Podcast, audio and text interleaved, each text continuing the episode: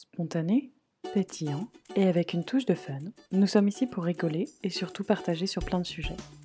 De la France à la Suède, de la Suède à la France, de la femme à la maman, en passant par la businesswoman. Parlons maternité, voyage ou encore lifestyle. Bienvenue sur le podcast Viking Life. Bonjour à tous et à toutes, je suis ravie de vous retrouver pour une nouvelle semaine. Nouveau podcast, nouvelle semaine, j'espère que ce début de semaine se passe bien pour vous. Euh, moi, c'est un épisode particulier parce que demain, c'est l'anniversaire de Lucas. Donc, ça fait deux ans que je suis devenue maman.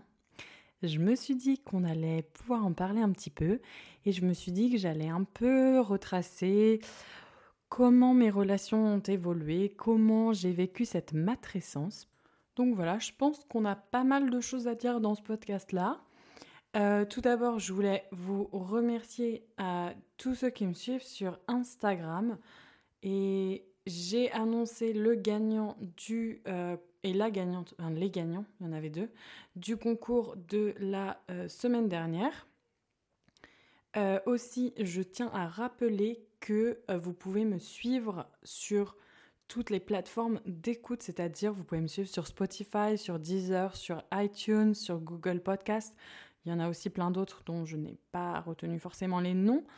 Vous n'êtes pas obligé d'écouter sur l'ordinateur. Donc ça, c'était une petite précision. Et si vous avez du temps, vous pouvez aussi noter mon podcast si, pour dire ce que vous en pensez, pour, parce que ça m'aide beaucoup. Euh, donc voilà.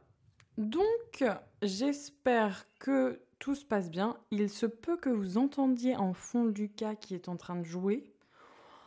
Ça fait un petit bruit de fond. Je me suis dit que ça donnait aussi l'envers du décor euh, quand j'enregistre. C'est bien sympa. Euh, donc, il y a deux ans, j'en pouvais plus. J'ai été enceinte euh, du coup depuis neuf mois. Mon terme était prévu le 17 octobre et dans ma tête, je m'étais dit que j'allais accoucher avant. Grave erreur. Grave erreur parce que quand j'ai dépassé cette date, c'était la déprime. Parce que je m'étais fixé dans ma tête que j'allais accoucher fin septembre. Je ne sais pas pourquoi, je pensais que j'allais accoucher en septembre. Non, je n'ai pas accouché en septembre, j'ai même accouché après terme. Du coup, pas de beaucoup, mais j'ai quand même accouché après terme. Et là, c'est les deux semaines les plus longues de votre vie parce que vous attendez, dans votre tête, vous avez déjà accouché, mais vous attendez que le bébé sorte. Et c'était tous les matins, je me réveillais. Et le pire du pire, c'était de recevoir des textos. Alors, est-ce que t'as accouché? Mais j'avais envie d'étrangler tout le monde. Alors, les hormones de grossesse ne m'aidaient pas trop. Et surtout, dans cette fin de grossesse, qu'on est quand même un petit peu fatigué. Euh, mais c'était vraiment hyper intense. Et dans ma tête, je m'étais programmée. Après, je m'étais programmée que j'allais accoucher le 10. Parce que j'aimais bien cette date, le 10-10. Je trouvais ça très joli. Ben, en attendant, je n'avais toujours pas accouché et euh, les gens pensaient à moi, donc c'était très bien. Je sais que si je n'avais pas reçu texto, j'aurais été triste parce que personne ne pensait à moi. Mais là, le fait de recevoir des textos qu'on me demandait Victoria, est-ce que tu as accouché? Je me disais, mais c'est pas possible, ils peuvent pas me laisser tranquille. De toute façon, je pense qu'en fin de grossesse, j'aurais trouvé toujours quelque chose qui n'en est pas. J'étais un petit peu ronchon, j'avais ces hormones, cette appréhension, enfin bon. Le mix complet Bon, Oscar a survécu, hein, mais on en rigole aujourd'hui parce que je peux en rigoler avec du recul. Mais c'est vrai que c'est assez intense. C'est assez intense. Et pour ceux qui connaissent pas le terme, la matrescence, la matrescence, c'est quand euh, c'est la contraction entre maternité et adolescence. Et quand une femme accouche, elle donne naissance non pas à une personne, mais à deux nouvelles personnes. Parce qu'elle va donner naissance à son nouveau-né, mais à son nouveau elle. Et on change quand on est maman. On n'est pas la même personne. C'est indéniable et c'est vraiment super, super intéressant. Mais c'est vrai que c'est une période transitoire et on passe par un ensemble de bouleversements assez importants au niveau déjà des hormones, de cette nouvelle organisation. Il y a un gloubi-boulga d'émotions qui est assez intense. Et c'est magnifique, mais c'est aussi très prenant. Et des fois, je me disais, mais qu'est-ce qui m'arrive? Qu'est-ce qui m'arrive? Parce que euh, du coup, j'attends la naissance de cet enfant. Je compte les jours, je compte les heures. À la moindre petite signe, je me dis peut-être que je vais accoucher. Puis là, tout le monde me dit Victoria, t'inquiète pas, tu louperas pas les contractions. Et je me disais, et si il me mentait encore? Mais euh, non, personne ne m'avait menti, c'était vrai, je ne pouvais pas louper les contractions. Et le 19 octobre, euh, c'était un vendredi et on a même été au resto, c'était notre dernier resto, j'avais mangé un hamburger. De rester deux heures assis sur une chaise, j'avais mal au dos, je marchais comme un canard, j'en pouvais plus, mon corps, j'avais l'impression d'être euh, lourde, d'être très lourde. Et j'ai mis, je me suis beaucoup reposée le lendemain, c'était un samedi, je m'en souviens. Et j'avais fait mes baguettes moi-même et j'avais fait ma, mes yaourts parce que maman m'avait offert une yaourtière. Alors, pour ceux qui me connaissent un petit peu, vous le savez, mais j'adore tout ce qui est machine, tout ce qui est gadget, tout ce qui est euh, do it yourself. J'adore faire tous ces trucs-là. Et là, je m'étais mis euh, en fin de grossesse à faire euh, non seulement mes savons, mes crèmes et tout ça, mais en plus, je m'étais mis à faire mes yaourts et ma lessive. Enfin, je faisais, je fais, je suis un peu tout, hein, toujours aujourd'hui. J'ai un peu moins de temps, je priorise. Priorise. Ouais, si ça se dit. je pense. Désolée pour euh, Claire qui m'écoute et qui est professeure et qui ça va sûrement lui brûler les oreilles. Je pense que ça se dit. Mais donc oui, je, hum, je mets des priorités sur euh, mes activités. Les yaourts ne sont plus dans ma liste de priorités, mais là en l'occurrence, ce 20 octobre, elles y étaient. J'ai pu manger des langoustines comme dernier repas. Et je m'en souviens qu'Oscar avait même ouvert une bouteille de vin pour l'occasion. Et il avait dit, et je lui ai dit, Oscar, si on doit aller à la maternité, euh, bois pas trop de vin parce que euh, moi, j'ai pas trop envie de t'avoir euh, avec un petit coup dans le nez pour aller accoucher. En l'occurrence, nous avons passé une très bonne soirée. On a bien dormi, c'était la dernière nuit qui était complète. Et le petit matin, à 7 heures, tout doucement mais sûrement et très logiquement, ce, cette grossesse a été logique j'ai suivi toute la logique. Je ne pouvais pas être le plus logique des logiques dans la courbe de grossesse, de poids, de, du cœur du bébé. C'était tout le temps la même chose. Et la sage m'a dit, vous allez avoir un bébé logique. En l'occurrence, c'est vrai. Et euh, là, les contractions très graduellement ont augmenté. Je ne vais pas tout détailler mon accouchement parce que j'ai déjà fait dans un podcast. Je pourrais vous mettre le lien, c'est le podcast Birth on Earth et vous pourrez écouter tout mon, récit d'accouchement, de grossesse en Suède. Mais euh, du coup, je suis arrivée dans, donc, dans ce 21 octobre et j'ai dit à Oscar, écoute, c'est le moment, je pense que le bébé va bientôt arriver. Alors dans le terme bientôt, je ne savais pas si c'était le jour même, si c'était dans deux jours, mais je sentais que les contractions, ça se préparait. J'ai une tolérance à la douleur assez forte, du coup je ne m'attendais pas à ce que ça arrive aussi vite. Et puis la journée a suivi son cours, j'ai été accouchée, tout s'est très très bien passé. Et quand j'ai eu, je me souviens quand j'ai eu ce bébé sur moi, j'ai dit à Oscar, aide-moi, je ne sais pas comment le prendre. Et c'était un peu un sentiment de panique parce que je voyais, tu sais, dans les films, tous les mamans qui prennent en mode waouh et puis qui pleurent. Alors moi, j'ai jamais pleuré hein, quand j'ai vu mes enfants. Je suis tellement très pragmatique dans ces situations en mode ils ont besoin de moi, faut que je fasse ça, faut que je fasse ça, faut que je fasse ça. Je n'ai jamais pleuré. Oscar a pleuré, je pense que quand c'est le papa, c'est aussi très très émouvant parce que on est aussi sous hormones et tout ça. Donc euh, après, euh, chacun réagit comme il veut. Hein. Ça se trouve, il y a des papas qui n'ont pas pleuré il n'y a pas de normes dans ces, enfin, dans ces réactions. Mais j'ai eu ce bébé, je me suis dit, oh là là, mais il est magnifique, c'est moi qui l'ai fait, tout va bien. Déjà, j'étais un petit peu euh, sous les hormones parce que pour la petite anecdote, on était sûr que c'était une fille. Tout le monde sauf Catherine, Raphaël et mon père, donc trois, deux amis proches et mon père, étaient sûrs que c'était un garçon. Euh, tout le monde euh, pensait que c'était une fille, donc nous n'avions aucun prénom garçon. Pour la deuxième petite anecdote, en Suède, on a un mois pour déclarer les enfants, les prénoms qu'on a choisis. Donc, ce n'est pas euh, c'est même normal de rester une semaine, deux semaines, trois semaines, même un mois sans prénom. Où les gens, la dernière fois, j'ai vu sur Instagram quelqu'un qui disait mon bébé d'un mois n'a toujours pas de prénom, vous avez des idées donc, il euh, n'y a pas de rush comme ça. Donc, tous mes amis me disaient, mais comment il s'appelle? Et moi, j'étais là, bah, j'en sais rien en fait, parce que je savais même pas que c'était un garçon, les cocos, donc comment Je ne sais pas. Appelez-le le bébé si vous voulez. On avait euh, quatre prénoms qui nous plaisaient beaucoup et on a réussi à se mettre d'accord sur un. Euh, on a hésité quand même parce que Lucas et Lucas, Il y a deux prononciations différentes en Suède.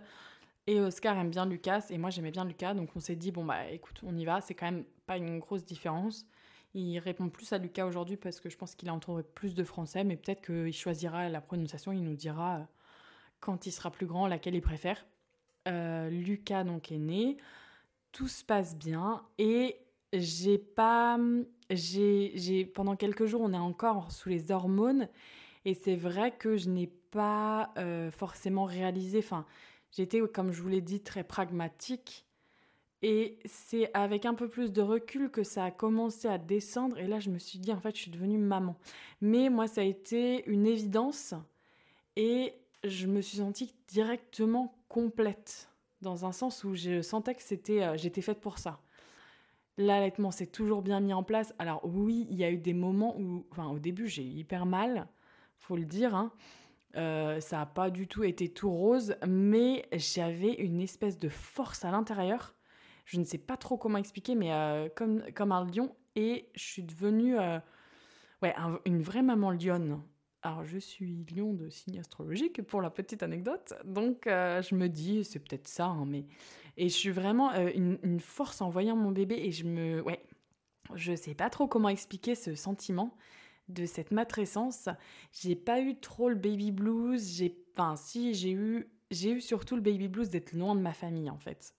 Mes parents sont venus trois jours, alors j'étais ravie, mais trois jours c'était si peu au final. Et j'étais heureusement avec Oscar pendant trois semaines, mais j'étais loin de mes racines, loin de ma famille. Alors j'avais des super copines autour de moi. Je m'en souviens, Catherine elle venait me voir souvent et on, mangeait euh, des gâteaux. Parce que aussi, ça c'est un truc. En devenant maman, je me suis mise à cuisiner encore plus qu'avant. Donc déjà, j'aimais beaucoup cuisiner avant, mais là, je pense que c'est l'instinct maternel, parce que Catherine m'a envoyé un texto récemment en me disant que elle est devenue maman là il y a pas longtemps, et elle me dit, ça y est, elle a, elle a eu la même chose que moi, elle se met à cuisiner à fond. Donc je sais pas si c'est un instinct maternel qui s'est mis en place. Après, euh, peut-être qu'il y en a qui n'aimaient pas cuisiner avant et qui aimeront toujours pas cuisiner avant en, étant maman. Mais c'est vrai que euh, on mangeait des, gâteaux euh, pour le fika. Alors si vous savez pas ce que c'est, le fika, c'est les goûters suédois. Tout le monde prend un fika avec un café au moins deux fois par jour. En général, c'est plus le café que les gâteaux, hein, parce qu'ils sont pas non plus super gourmands. Mais on a quand même pas mal de petits pains à la cannelle, de choses comme ça. Donc on prenait nos fikas ensemble et je... Lucas c'est sa sieste. Et c'est vrai que ce changement de vie, en fait, j'étais prête parce que devenir maman, c'est un changement de vie énorme, dans un sens où c'est encore mieux qu'avant. Et la vie continue, mais avec ton bébé. Et ça, c'est un peu bizarre des fois, parce que, hop, en un clin d'œil, on est trois dans la pièce, on est trois à la maison, et des fois, on se regarde, on se dit, on doit prendre soin de ce petit bébé qui est arrivé dans nos vies tel un, un tsunami d'amour, un bouleversement énorme, et tout est normal. Je ne sais pas si j'arrive très bien à m'exprimer, euh, je ne sais pas si ça va, ça va être logique ce que je raconte, mais je pense qu'il faut aussi le vivre pour le comprendre. Et il y a Oscar, je sais quand euh, il était euh, pendant ces neuf mois de préparation, enfin pendant cette grossesse, il s'est beaucoup préparé et en gros, le jour de l'accouchement, été le top départ, il devenait papa. Et aujourd'hui, on en reparlait il y a pas longtemps, il me dit si j'avais un conseil à donner à tous les papas, c'est que en fait, tu as neuf mois déjà pour te préparer à l'idée que tu vas devenir papa. Et quand le bébé né, il a il a eu, lui, l'impression d'avoir neuf mois encore pour vraiment intégrer le fait qu'il était papa. Et c'était pas euh, mon bébé est né top départ, je suis papa. Parce que euh, on apprend à se connaître, l'amour grandit aussi. Parce qu'on le connaît pas, mais il y a une vague d'amour énorme. Mais j'ai l'impression, moi, que l'amour grandit tous les jours encore plus. C'est assez étrange. Et c'est vrai qu'Oscar me dit, euh, si j'avais un conseil à donner à tout le monde, c'est, bah, au final, le top départ de l'accouchement, oui, c'est le, c'est le début d'une nouvelle aventure, mais il y a encore tellement de temps pour apprendre à, à devenir papa, donc la patrescence. Je ne sais pas si ce mot existe, mais euh, je, je, vais l'employer. Parce que aussi, je trouve qu'on focalise toute notre attention sur les mamans, parce que c'est elle qui porte l'enfant, parce que c'est elle qui a les hormones, parce que c'est elle qui va accoucher. Mais les compagnons, donc papa ou maman, on en parle un peu moins dans ce processus Et pour autant, je ne sais pas si c'est pas presque plus difficile ce, cette patrescence.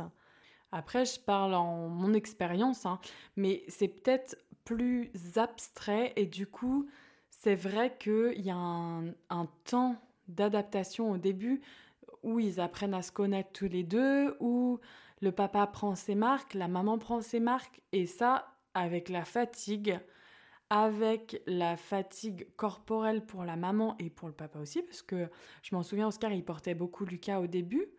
Euh, il avait mal au bras après, parce que bon, euh, porter ce petit bébé, on connaissait pas encore les moyens de portage. Donc euh, ça excuse. Si vous avez écouté le, le podcast d'avant, vous savez de quoi je parle. Mais c'est vrai que hmm, il était aussi fatigué et en fait, moi, je me disais, mais oui, mais moi, je suis plus fatiguée. Mais après, on rentre dans une compétition en mode qui est le plus fatigué des deux. Mais le partenaire a aussi tout ce processus à emmagasiner. Donc, euh, je pense que il y a aussi le baby blues du papa qui peut aussi euh, arriver. Et faut, enfin, faut pas hésiter à en parler. Faut pas hésiter à en parler autour de vous ça commence à se normaliser, mais c'est vrai que des fois, euh, quand on allait au, rendez-vous de la PMI, parce qu'en Suède, on rentre, euh, quand on rentre de la maternité, on est automatiquement dans une PMI, c'est comme ça que ça marche, c'est le système. On n'a pas de pédiatre, de médecin généraliste, de choses comme ça. On est automatiquement dans la PMI, elle nous demandait comment on se sentait, et ils mettent vraiment un point d'honneur sur les deux parents. Donc comment on se sent euh, les deux parents. Mais c'est vrai que moi, devenir maman, ça m'a donné un regain d'énergie. Et vraiment, ouais, j'avais l'impression de, glowing, de d'être, euh, de, briller. Euh, si je fais la traduction littérale, j'ai pas l'expression française en tête, mais vous m'avez comprise, je pense. Donc c'est vrai qu'il y a deux ans, ça y est, je devenais maman pour la première fois. Et j'ai, j'ai, adoré ce. J'ai, adoré, moi, le premier mois où on est vraiment. Donc, comme je le disais, on, Oscar avait trois semaines. Donc, on était tous les trois et c'était vraiment trop cocooning. Mais j'ai très très vite, euh, j'ai très très vite compris que euh, mes relations avec les autres avaient changé. Donc je vais détailler ce que je vais dire.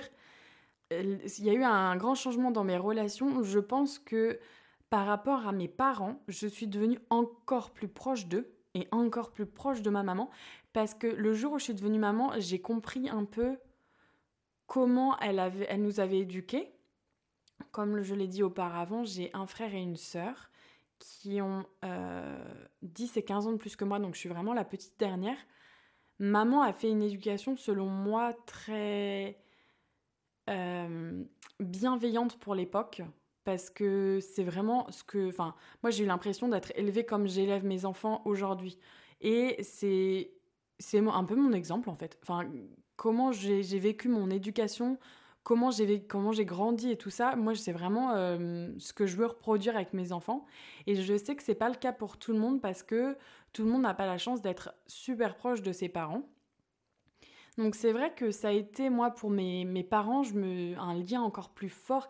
Puis de voir dans leurs yeux comment ils étaient fiers de moi, c'était juste magnifique. Enfin vraiment, euh, c'était super beau. Mais je dois dire que c'était quand même assez compliqué de pas les voir. J'appelais maman tous les jours en FaceTime. ou presque. Mais euh, c'est vrai que... Euh, et puis si Oscar partait en voyage, je lui demandais de venir en Suède. Elle a pu venir que deux fois. Et du coup, deux fois en huit mois, bah, c'est assez compliqué quand même. Hein. C'est, enfin, je trouve que on n'a pas la même relation euh, avec les, son petit-fils, du coup, aussi. Et c'est vrai que c'était un peu, un peu compliqué pour moi d'être loin d'eux. Donc ça, c'était par rapport à mes parents. J'ai euh, demandé sur Instagram si certaines personnes voulaient témoigner anonymement ou pas, m'envoyer des emails pour me raconter comment eux, ils ont vécu euh, leur matrescence, comment ça s'est passé. Et du coup, j'ai eu des témoignages de personnes. Et par exemple, une personne m'a expliqué que elle, elle n'était pas proche euh, de sa maman pour beaucoup de raisons, mais le fait de devenir maman l'avait beaucoup rapprochée parce qu'elle s'était aussi rendue compte des choix d'éducation qu'elle avait eus, même si elle n'adhérait pas forcément avec cela. Ça lui a fait euh, ouvrir beaucoup de, choses. Donc c'est vrai que je pense que le fait de devenir maman, on comprend beaucoup plus, on, est dans une nouvelle team là, en fait. C'est ça le, qui est important de, de mentionner. Par la suite, je vais parler des amis. Donc c'est vrai que j'ai eu mon premier enfant à 25 ans.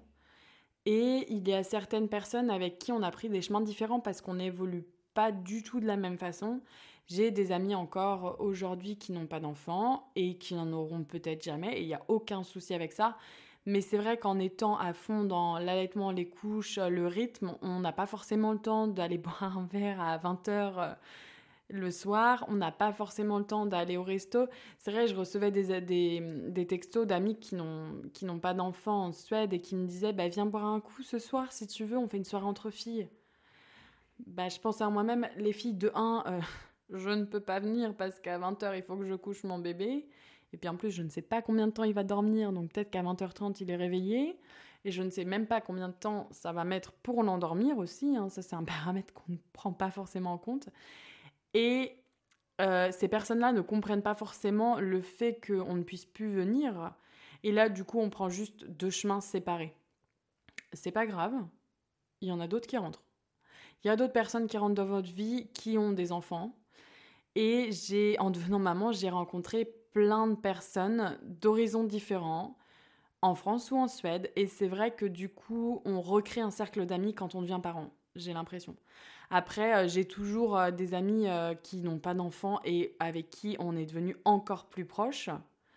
Mais parce qu'ils comprennent aussi, et il y a certains qui sont entre guillemets plus ou moins compréhensifs. Mais quand je me connecte sur Instagram, il est 5h du mat, je me réveille parce que... Ah, pardon, mon portable sonne. J'ai oublié de le mettre sur silencieux. Euh, non, mais c'était pour vous dire que euh, quand je fais mon épisode très spontanément, hein, je ne couperai pas ça au montage. Je trouve que c'est exactement la vraie vie. Je suis un petit peu maladroite, j'oublie parfois des petits trucs. Vous entendez mon enfant qui est en train de jouer dans le fond, il n'y a pas de souci, c'est nature. Donc, et pour vous dire que euh, y a certaines personnes, même si elles n'ont pas d'enfants, on est encore super proches et elles comprennent et je peux leur dire non, écoutez les gars, là ce soir, je ne peux pas venir à l'apéro parce que je suis crevée, j'en peux plus et elles ne m'en voudront pas, il n'y a aucun souci. Mais c'est vrai que quand je me connecte à 5 heures du matin, je me suis réveillée trois fois dans la nuit et que je regarde des photos de copines qui sont en euh, discothèque, les discothèques en ce moment, ça n'existe plus parce qu'il y a le corona. Mais quand euh, je me connecte et que je vois ça, bah, je me dis, euh, on a une vie différente parce que moi, à 7 heures, vous, vous serez juste en train de vous coucher. Et moi, à 7 heures, je commencerai ma journée. Donc c'est vrai que c'est un changement énorme. Et je pense, pour vivre au mieux cette matrescence, il faut être prêt personnellement à se dire, on commence une nouvelle vie. Parce que si vous voulez avoir un enfant et garder votre vie d'avant, alors ça se fait, faut s'organiser, mais euh, ce sera jamais comme avant, en fait. Ce sera jamais comme avant, ce sera en mieux. Faut pas avoir peur. De toute façon, advienne que pourra, yalla, on y va. Mais euh, il y a beaucoup de choses qui changent. Il y a beaucoup de choses qui changent et je pense que c'est un peu comme la douleur de l'accouchement. Si on s'accroche au passé, on n'y arrivera pas trop. Donc, euh, je pense qu'il y a encore un lâcher-prise. On, va le, on va le ramener encore, ce petit lâcher-prise. Mais il y a aussi une personne qui a témoigné qui me disait Je suis un petit peu nostalgique des fois de cette, euh, de cette insouciance, de cette jeunesse et de voir euh, mes, mes amis d'avant boire des verres en terrasse et moi, bah, je suis entre les lits parapluies. Les, les couches, les 350 000 body et je vais penser à mes enfants avant de penser à moi aller boire un verre eh bah, je comprends. Je comprends cette nostalgie et c'est vrai qu'il faut réussir à trouver cet équilibre avec votre partenaire pour euh, pouvoir vous dégager du temps. Et il y a aussi une chose qu'on ne parle pas trop, c'est cette charge mentale. Cette charge mentale qui fait que, bah en fait, quand on devient maman, j'ai l'impression qu'il y a un petit truc qui se passe dans notre cerveau en mode ting ting. C'était joli ça. Et c'est une espèce de... Je sais pas trop comment expliquer, mais euh, j'ai l'impression que tout s'organise dans mon cerveau et j'ai cette liste qui défile. Ok, je dois faire ça, je dois changer la couche, je dois l'allaiter, je dois faire ça, je dois faire ça, je dois faire ça. Ah oui, puis il faut que je pense aussi à faire à manger. Et si cette charge mentale, on ne la divise pas, avec l'aide de notre conjoint, ça peut vite devenir assez compliqué et assez prenant.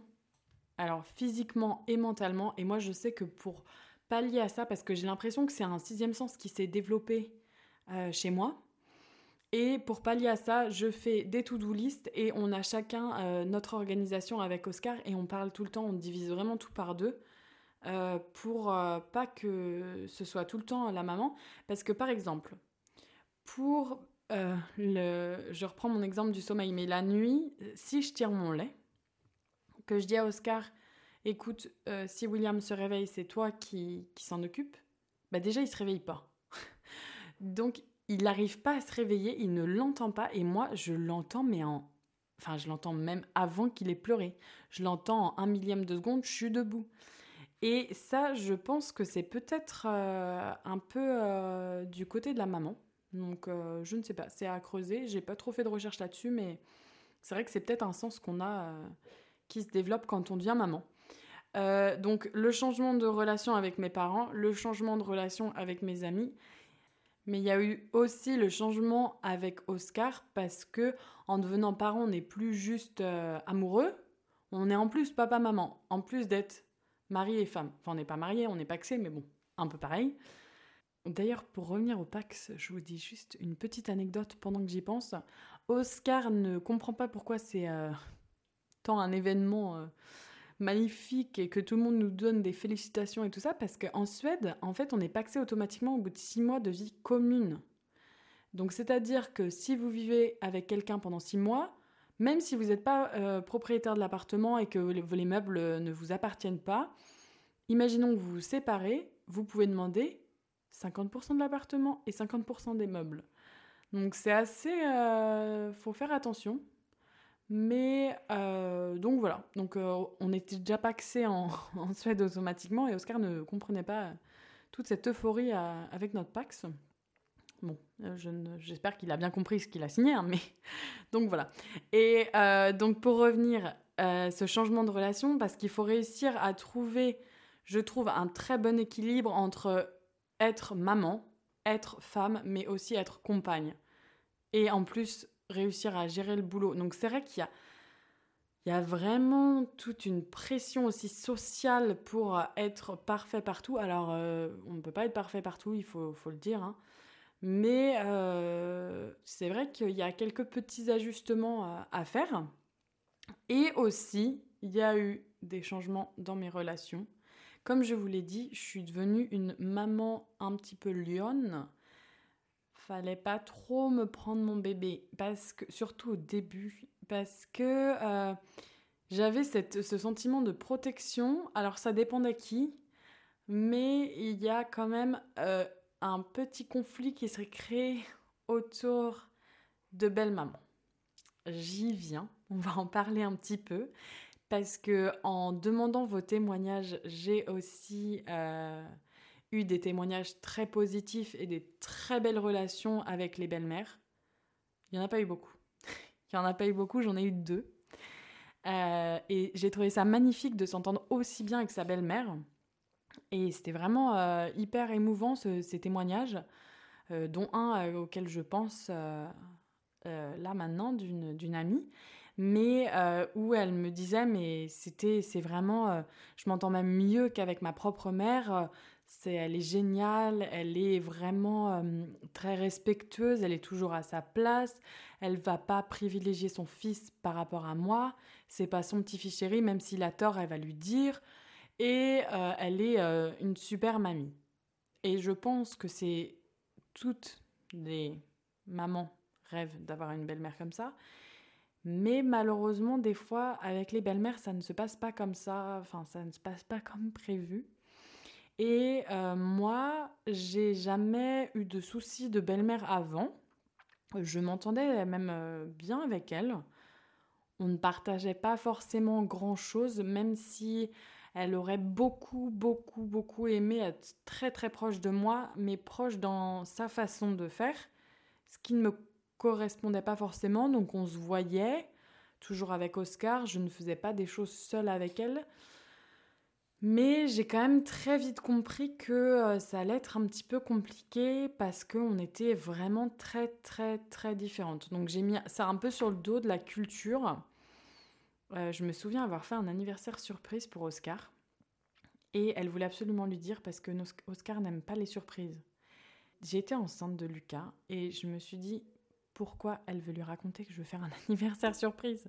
Elle me disait non, mais je pense que ça va pas lui plaire.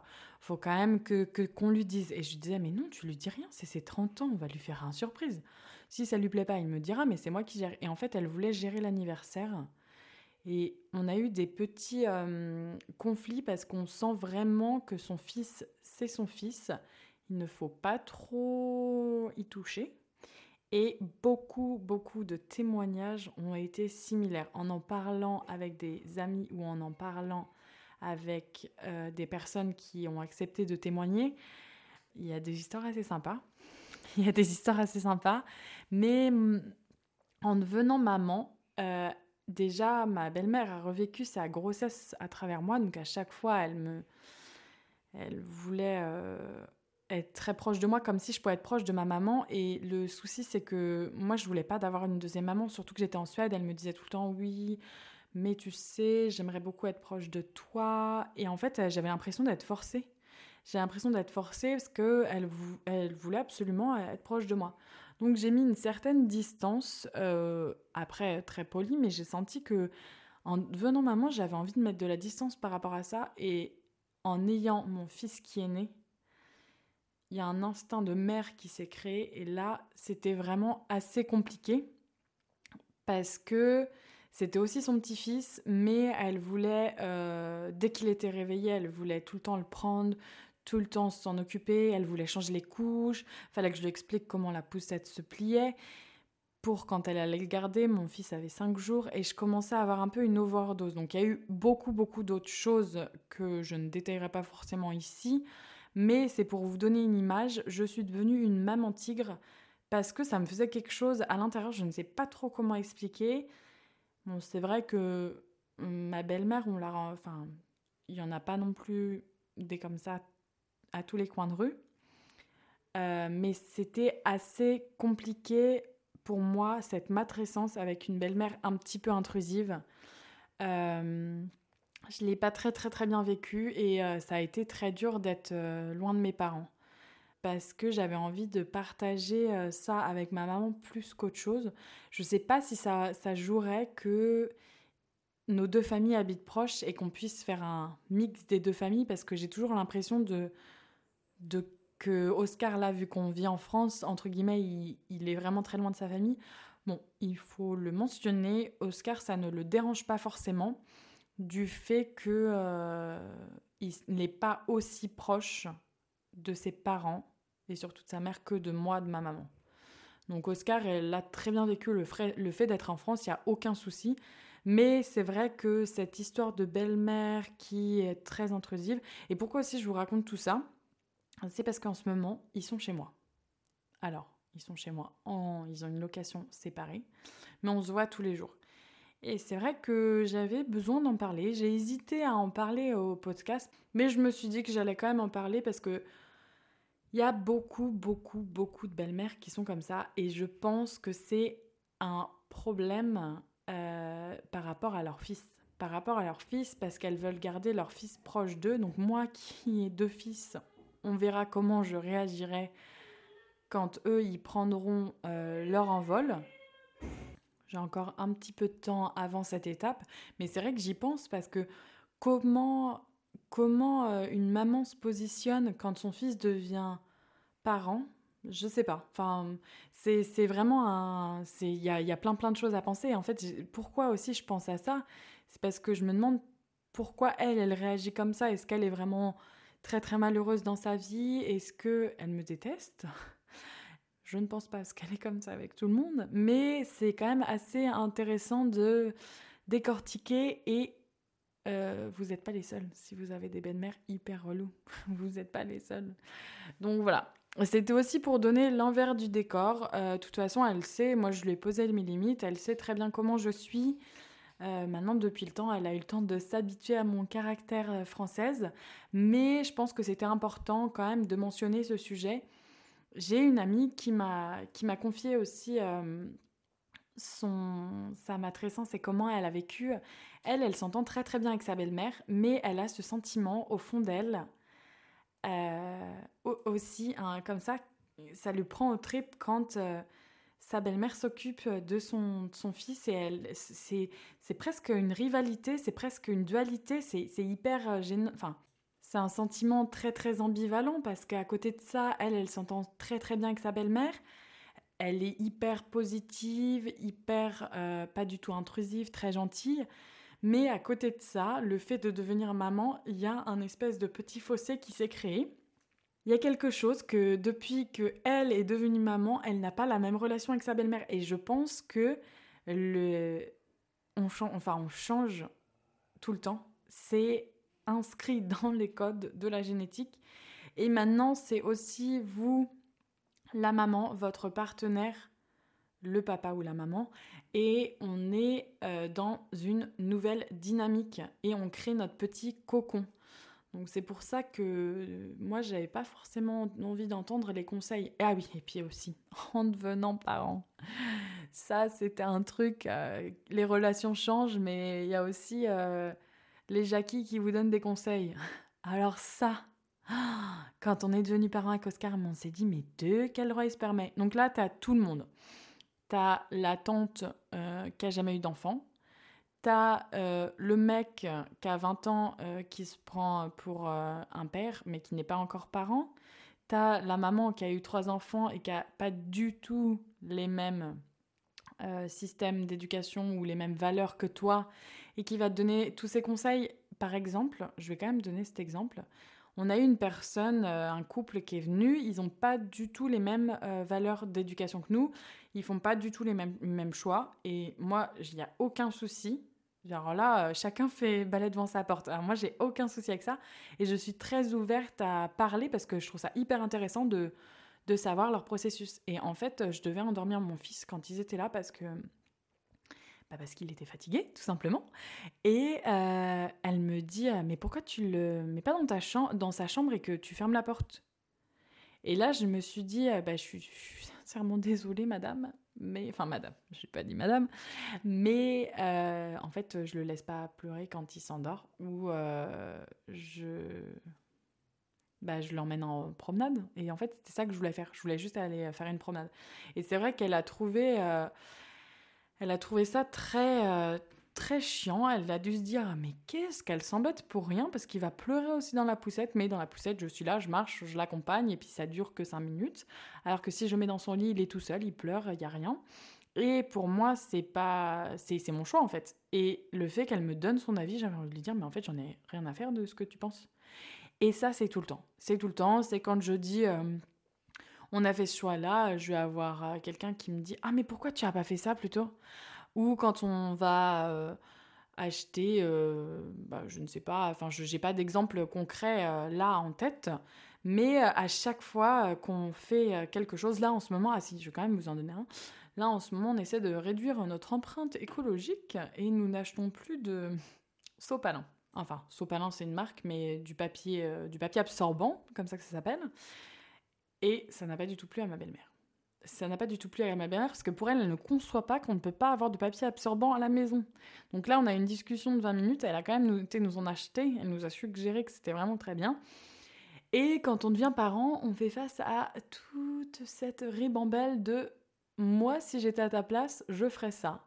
Et ben maintenant, je leur réponds c'est bien, mais t'es pas à ma place. Donc euh, tu ne le feras pas ou tu le fais dans ta vie parce qu'en fait j'en ai rien à faire de ce que tu ferais. Donc euh, c'est vrai que par contre j'ai appris à lâcher prise et euh, moi je me fais je me fais un plaisir de répondre à ces gens-là qui ont tout vu tout fait parce que en devenant parent il y a un truc on, le bébé n'arrive pas avec une notice d'utilisation. Être maman, il n'y a aucune notice d'utilisation et de toute façon, tout le monde fait toujours de son mieux. Et Moi, quand je vois des fois dans la rue des, enfants qui pleurent et des gens qui regardent en mode oh là là, il est en train de pleurer, le pauvre. Et il y en a qui ont des regards de compassion, il y en a qui ont des regards en mode mais faites-le taire. Et moi, j'ai un regard en mode tu fais vraiment de ton mieux et je suis sûre que tu t'en sors super bien. Et des fois, je reçois des messages sur Instagram de mamans qui me disent Oh, vous savez, euh, j'ai peur de devenir maman, comment ça va être et tout ça. Et en fait, euh, vous faites tout de votre mieux, il faut même pas, faut même pas avoir cette appréhension. Euh, votre bébé va arriver et de toute façon, tous les choix que vous allez faire, ce sera toujours les mieux pour vous et votre enfant. Donc ça, faut déculpabiliser. Et je vais vous raconter aussi une petite anecdote parce que je vous ai dit au début du podcast que le sommeil allait mieux on n'a pas la possibilité. J'ai reçu des messages en mode vous savez, moi je pense que faudrait le mettre dans sa chambre ou je serais, ce serait pas mal de mettre dans sa chambre. Alors les gars, on n'a pas la possibilité aujourd'hui de le mettre dans sa chambre. On vient d'acheter une maison. On aura la possibilité dans 2-3 mois. Donc il y a encore 2-3 mois à tenir en cododo. Et de toute façon, je n'ai pas la volonté de le mettre dans sa chambre parce que moi, me lever pour allaiter la nuit, c'est juste pas possible. C'est un truc, euh, c'est pas dans mon, dans mon but. Et. Euh, et du coup, euh, en fait, j'ai fait une nouvelle organisation dans ma chambre. Je ne sais pas pourquoi, sur William, je m'étais dit, William, tu dormiras dans ton lit à barreaux. Donc je m'étais préconçu cette petite idée, je m'étais dit, ça va être super, je sens que c'est un bébé qui va bien dormir dans ton lit à barreaux, parce que Lucas, j'ai jamais réussi à le mettre dedans. Et il y a des fois des gens, ils comprennent pas ça en mode, bah si, moi je veux qu'il dorme dans son lit à barreaux. Alors, je trouve ça super, c'est tes choix, et si ça fonctionne pour toi, c'est génial. Moi, en l'occurrence, je m'étais dit, pourquoi pas, on va essayer. Ça n'a pas du tout marché. C'est vrai qu'il se coinçait dans les, dans les barreaux, il se réveillait. Et ça me frustrait parce qu'il se réveillait au bout d'une demi-heure et je râlais trop. Et là, je lui ai mis son matelas au sol et c'est royal. Il m'a fait un réveil la nuit dernière et j'ai eu deux heures de sieste. Alors, autant vous dire que je suis à fond. Et là, en plus, il n'est pas tard le soir puisque euh, mes beaux-parents sont là. Donc, ils peuvent s'occuper des enfants. Il y a quand même des super côtés positifs à avoir les beaux-parents et je suis ravie qu'ils soient là. Mais, euh, mais euh, donc j'ai pu enregistrer ce podcast durant la journée. Voilà, vous savez tout. Et c'est vrai que euh, bah, y a plein de, y a plein plein de, de, choses en devenant parent qu'on apprend en faisant. C'est en faisant qu'on apprend, pardon. Et puis bah, c'est tout. Je crois que j'ai fini ce podcast là. J'ai beaucoup parlé aujourd'hui. J'espère que ça vous a plu. Et j'espère que vous avez eu des bons conseils. Donc, c'est le conseil de je m'en fous de ce que tu penses. Il hein. faut réussir à dédramatiser la situation. Aujourd'hui, je suis sortie avec les cheveux gras, j'ai été faire mes petites courses. Il y a une fille qui m'a regardé de la tête aux pieds, surtout que j'avais mes bottes léopard. Elle a dû se dire, celle-là, et mon jogging, celle-là, elle sort vraiment de la campagne. J'avais envie de lui dire, bah en fait, je m'en fous. Enfin, clairement, j'en ai rien à faire. Donc voilà. Euh, bah, j'ai fini. J'entends que ça pleure en bas, donc il va falloir que j'y aille. Je suis ravie que vous m'ayez écoutez, je vous souhaite une super bonne semaine et à la semaine prochaine pour de nouvelles aventures. La semaine prochaine, je pense qu'on va parler nourriture. Voilà, voilà. Si ça vous plaît, dites-le moi sur les réseaux sociaux. Allez, à très bientôt. Salut